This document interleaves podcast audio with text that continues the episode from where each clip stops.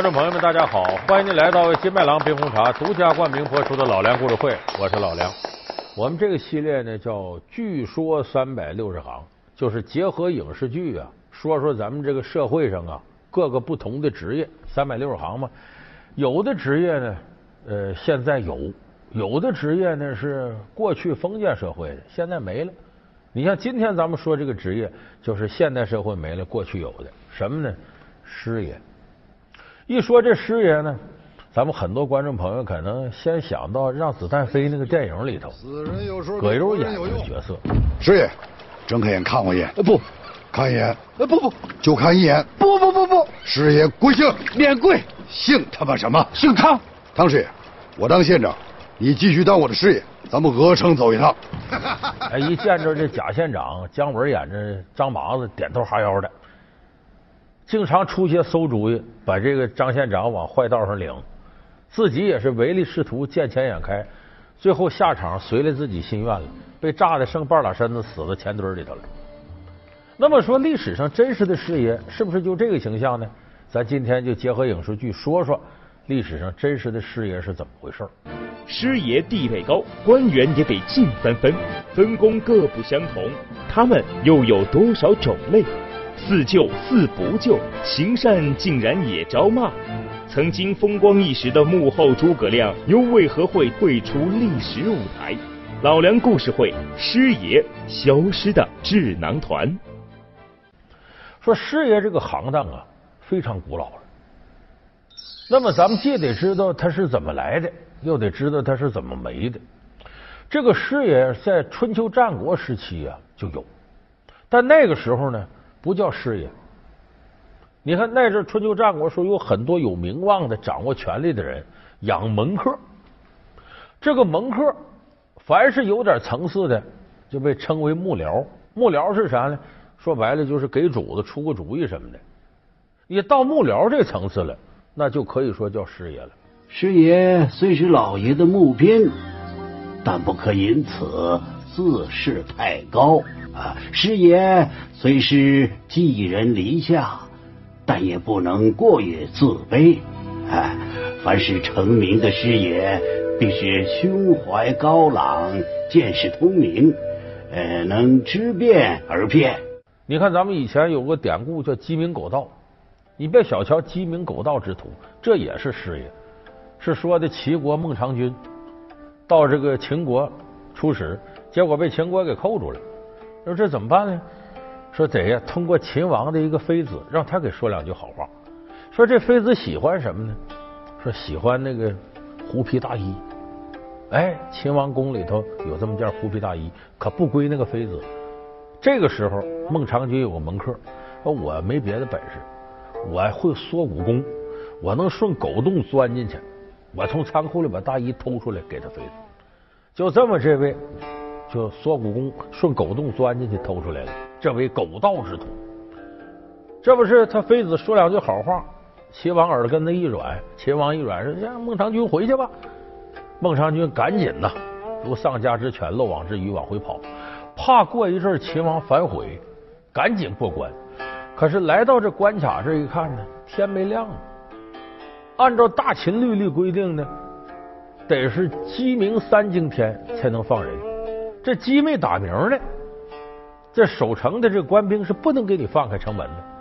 这时候又有个门客说了，说是主子，我没别的能耐，我学鸡叫像。就这么的，他咯咯咯学两声鸡叫，看门的兵啊，鸡都叫了，怎么那么早啊？把大门打开了，孟尝君就跑了。所以这两位叫鸡鸣狗盗之徒。这个鸡鸣狗盗之徒在过去就师爷，就是他可以给主子出主意，当然有层次比他高的。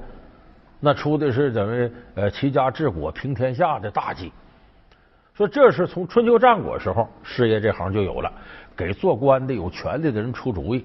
什么时候没的呢？晚清总理衙门设立之后，总理衙门大家知道，一八六一年设立，在这之后呢，大臣张之洞上折子，建议清廷废除师爷制度。所以说晚清时候师爷没了。有的人说那不对呀，让子弹飞说的是民国时候的事儿啊，那怎么还有誓言呢？这影视剧拍你就别较真儿了。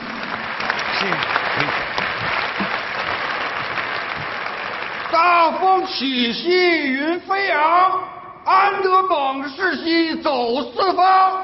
马匪任何时候都要剿，不剿不行。你们想想，你带着老婆出了城，吃着火锅，还唱着歌，突然就被马匪劫了。所以没有马匪的日子才是好日子。县长，请。哼，出马！那么说，师爷是不是就像《让子弹飞》里那个形象，点头哈腰，那背都是驼的？一见着当官的，不知道怎么溜去拍马了？不是，历史上真实的师爷呀，地位非常高，甚至到什么程度，他伺候这主子都得必须拿他当回事他一瞪眼睛，把主子炒了，我不干了。咱有的朋友看过《雍正王朝》，里头有个出了名的师爷叫乌思道。我不是讨债，我是讨工钱。哎呀，你你你总得等我有钱吧？我你现在就是把我杀了，我也没有钱给你呀。哎，我已经打听清楚了，昨天你还进了一注火耗银子，哎，一共是五千两，对不对？嗯，哼，五千两。你就要拿走四千两？哎，我这么大个衙门，哎，这么多人要吃饭，你，你叫我怎么办？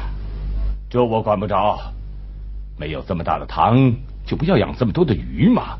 总之，我的钱你得给。罢了罢了罢了，你这条鱼太大了，我养不活了。来啊，在，带他去账房，从昨天的五千两银子里。给他付四千两，然后打发他走人。这，东啊，这可是你让我走的。嗯，哎，最后田文静后悔的八抬大轿，得把这师爷抬回来。我求求你回来伺候我吧。这个还不能说明他位置高，高到什么程度呢？这田文静把这乌思道请回来，乌思道说。你这回咱再干，可不能像以前了。以前你这不给我年薪，给我月薪吗？这回我要求日薪，怎么个日薪呢？我不给你上折子吗？比方田文镜，河南省内有什么什么不对劲的，呃，需要跟雍正皇上呃提点意见呢，要钱粮啊，他有奏折上折子，乌思道给他写折子。说以前写折子，你到月底计算我润笔费多少，这回不行，你把钱先放到我桌子上，你放好了我再给你写。啊傅师爷。您 早啊，陈二爷好。府台大人让我给您送凤爷来了。啊，我给您送的礼金窝。啊，好好好。哎哎，一共是三百两，请您点点啊。啊，好好好。哎，告辞了，告辞了。这事雍正皇上都知道了。雍正皇上看着奏折，看完了，他不得批复吗？批复呢，一般的往下写，就咱现在说画个圈月，他写个镇安，就说我知道了。哎，我挺好的。在写“镇安”这俩字下边，雍正朱笔御批，下边又写几行字：“乌师爷安否？” 这问田文静：“你这师爷乌思道是不是也挺好的？”向他问好，皇上都知道。你这里的情况，朕都知道了。只是有个人，朕想见上一见。谁？吴先生。这，所以田文静对这吴师爷恭恭敬敬。有人说这都奇了怪了，师爷不是朝廷命官，他最多算小吏。你注意，吏和官不一样，官是指国家有正式编制的为官，吏是什么呢？是官员雇的随从为吏。师爷最多算吏，不算官，就有正式编制没正式编制。师爷连正式编制都没有，完全听命于主子，我雇你。你就有位置，不雇你你就没位置。照理说应该处处听主子的，这怎么师爷还有这么高的地位呢？这是因为当官的离不开师爷。一个是一个好汉三个帮，你得有给出主意的。刘备能耐不小，不也得有诸葛亮吗？再一个，过去那当官的好多是父一辈子一辈，家里头有势力，还有的呢掏钱买的捐的官，他没能耐。那凡是上级考察对这官的政绩有要求的，他啥能耐没有怎么办？他身边必得有能干活的。所以这时候师爷就决定了一个官员升迁这个前途，甚至包括怎么上折子，怎么摆平官场各种关系，什么时候该送礼，什么时候该要政绩，师爷要比当官的清楚的多。吴师爷啊，下官准备了一些贡品，想献给皇上，呃，特请您看看这合适不合适？啊，哎，请请请啊！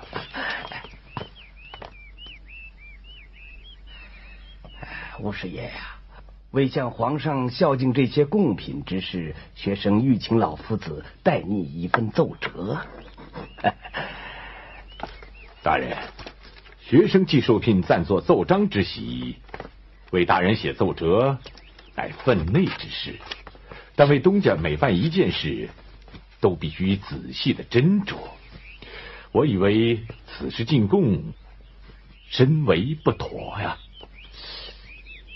此话怎讲？但凡进贡，须有实有名。嗯，事出无名，反遭非议呀。道光爷已经宾天，新皇邻国虽已半年有余，但尚未正式登基。此时进贡既未逢年节，又未逢庆典，嗯，这批贡品事出无名啊！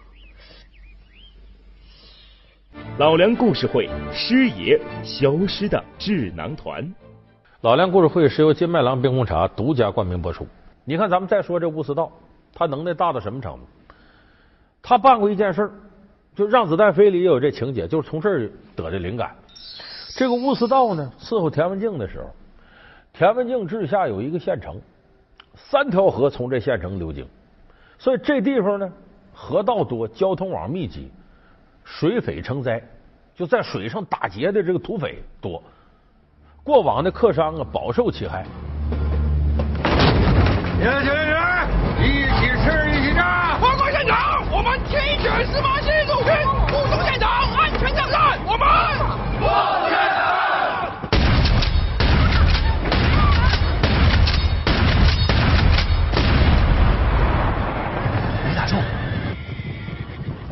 让子弹飞一会儿，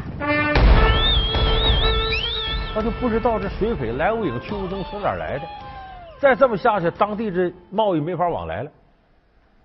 所以这时候田文镜就着急，说这三条河都是我治下的交通要道，总出这个水匪之患，我这乌纱帽都不倒。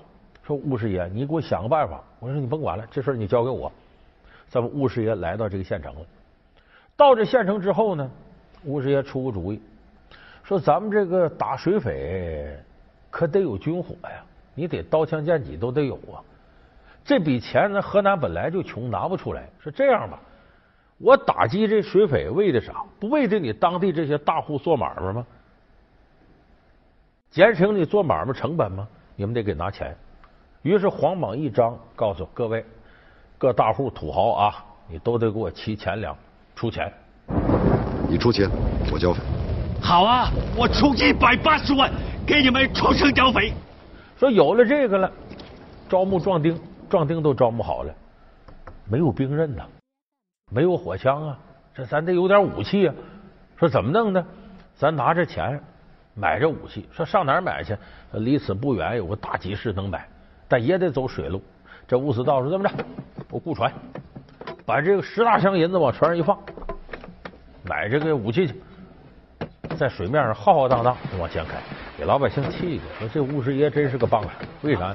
你知道这地方水匪多，你带那么多钱，古人讲是财不露白呀，不能让人看着。你这让那些水匪看出来，你没等买武器呢，你先把你拿下了。果不其然，这几个大船十来箱这个银子，哗从水面上走，没走多远，一帮蒙着面水匪出来了，围着。”上船就把这巫师爷身边随从就那么五六个人给包围了。这巫师爷不慌不忙从兜里掏出仨炮仗来，就咱们现在说那二踢脚，点着，咚咚起来了。这时水匪纳闷呢，干嘛庆祝？都听说这劫道庆祝，没听说被劫的庆祝的。这几声一响，这箱子噼里啪啦就开了。原来这箱子里不是银钱装的，装的是招募上的这些能打的、有功夫的壮丁，有那么二十多人。水匪才十来个，碰这些有功夫，嘁哩咔嚓把水匪全给拿下了。回来之后一审一问，说你们头是谁呀？谁指使你们干的？哎，就是那两个富豪。你看《让子弹飞》里不就有这场景吗？黄四郎黄老爷，周润发演那个，不也是养匪自重？其实那匪都是他养的。这《让子弹飞》这情节就是从乌斯道身上的真事儿扒下来的。你亲眼看见了？我亲眼看见了。你亲眼看见县长亲自带队出发？我亲眼看见了。你亲眼看见县长亲自带队出发去发钱？我亲眼看见了。他带的是几桶？九桶。好极了。今晚不抢钱，杀人！杀谁？带政组的县长。所以你看，过去那个师爷能耐相当大。有人说，这个当官的旁边必有一个师爷，说绍兴的师爷最厉害，绍兴师爷好。但是你可注意，不是像影视剧里似的，当官旁边就一个师爷。为啥呢？术业有专攻，一个师爷解决不了所有问题。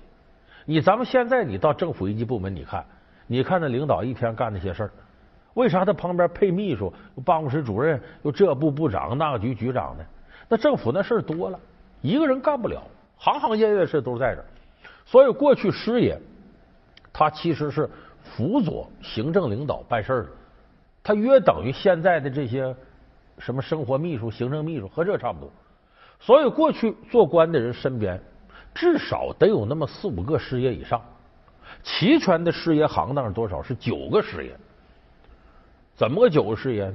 比方说有这个征税的师爷，就管交税的、收税的；比方说有这阅卷的师爷。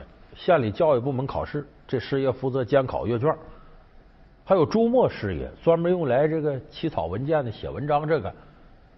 哎，还有财税师爷，就是收钱的、出纳、管账的账房师爷。其中刚才我说这些师爷都可以兼职，但是有三样师爷很难兼职，什么呢？钱谷师爷、书启师爷、行名师爷，这三样不容易兼职。怎么的呢？这三样非常重要。钱谷师爷是干嘛的？顾名思义，就是给当官搂钱的。你像那个《让子弹飞》里那汤师爷，严格说就是钱谷师爷，管搂钱的。晚了，前几任县长把鹅城的税收到九十年以后了，也就是他妈的西历二零一零年了。咱们来错地了。我倒是觉得这个地方不错，百姓成穷鬼了，没油水可榨了。老子从来就没想刮穷鬼的钱，不刮穷鬼的钱，你收谁的呀？谁有钱挣谁的。当过县长吗？没有。我告诉告诉你，县长上任得巧立名目，拉拢豪绅交税捐款，他们交了，才能让百姓跟着交钱。得钱之后，豪绅的钱如数奉还，百姓的钱三七分成。书启师爷是干嘛的呢？起草各种文件，啊，给领导写讲话，啊，同时外头发布各种政策，他得给条文写的明明白白，制定当地的律令条例。同时呢，如果要没有专门的奏折师爷，你像那乌斯道兼奏折师爷，如果没有奏折师爷，这个书启师爷要兼奏折师爷，给皇上上奏折。说这书启师爷有那么重要？可不光是写写画画，他这一支笔呀，能断人生死。你咱们有个词叫“老力判狱”，就干多少年这个的，他经验很丰富，能左右人生死，就指这书启师爷。学生为官多年，虽然早受封疆之职，哎，可在当今朝廷当中，还是默默无闻呐。这好办。不必送礼，不必进贡，只需由我代写一份奏折，直送京城，保你一月之内官升一级。圣旨到，丁吉照接旨。慢点，慢点，慢点啊！慢点，这个老爷您慢点，慢点，老爷。哎呀，小臣在。奉天承运，皇帝诏曰。安徽省巡抚丁吉兆参奏中堂穆彰阿，十大罪状条条属实，穆彰阿罢免职务，永不叙用。呃，丁吉兆忠心可嘉，参奏有功，晋升一级，兼领户部侍郎衔。钦此。那么，书记师爷之下还有个师爷很重要，叫刑名师爷，刑法的刑，名字的名，这是干啥的呢？其实就是跟着狄仁杰断案那些人。在二零一二年，吴奇隆演个电视剧，就叫《刑名师爷》，在韩国放的非常火。哎，就这个刑名师爷是干嘛？就神探，帮着大人来断案子。哎，这案子是往这个方向去啊，那个方向去啊。呃，这人到底怎么判的？怎么弄啊？哎，这为刑名师爷。就刑名师爷呢，主要是来这个呃帮助各个大人的断案子。所以历史上留下一些刑名师爷呢，经常有一些断案非常神的故事。有人说这刑名师爷等于神探，一定是秉持公正啊，把犯罪分子绳之以法，保护老百姓，不全是那么回事。刑名师爷呢有他独特的职业道德，他有四救四不救，哪四救四不救呢？叫救生不救死，救官不救民。还有救大不救小，救救不救心，什么意思呢？我给你解释解释。什么叫这个救生不救死？就说这个人呐死了，人一死如灯灭，一了百了。可是活着的人呢，你再让他偿命，再弄死他，那死人也无法复生。所以这叫救生不救死，这第一个。第二个呢，叫救官不救民。这个什么意思呢？就减轻官员的责任，反正那人都死了，何必让官再跟着受罪？当然这是完全不合理的，这也是事业生存之道。你要不护着官，谁护着他呀？所以这叫救官不救民。还有救大不救小，大官一旦受到责罚，兴师动众，还容易牵连很多人，他自己受到责罚也重；小官一旦受责罚，你官小，受的罚也少，所以小官能担得起，大官担不起。这叫救大不救小，所以这个他都是为了师爷平衡周边利益，他跟现代法治观念完全是背道而驰的。所以到这个晚清时期呢，为什么把这师爷制度废除了呢？一个是西洋学堂引进了，培养了很多各方面专业人才，用不着来自民间的师爷帮助政府处理这些事儿。第二就是我刚才说这个师爷旧的思维观念已经跟不上这个飞速发展的时代了，他的理念已经过时了，那么这个职业相应的。也就被淘汰，所以我们现在这个社会行业也是如此。你跟得上这时代，你就能发展；跟不上时代，你就被淘汰。而且一旦要有新的工种能够取代你了，你不可能再苟延残喘的维持下去。那咱们现在社会各个行当，你就看吧，互联网时代来到了，会很多行当都被淘汰。不是互联网逼的传统产业升级，而是互联网有的时候把传统产业直接逼进死胡同，你想不升级都不行。所以，从师爷这个职业身上，我们也看到了那四个字的真正历史含义，就是与时俱进。身为文王之子，竟然与父相见不相识，不识两枚仙性，他变身青面妖，是福是祸？伐纣大业功成，他的去向又为何成了谜？神秘神仙雷震子，他和雷公究竟有什么关系？老梁故事会为您讲述雷震子这个王子不寻常。好，感谢您收看这期老梁故事会。老梁故事会是由金麦郎冰红茶独家冠名播出。我们下期节目再见。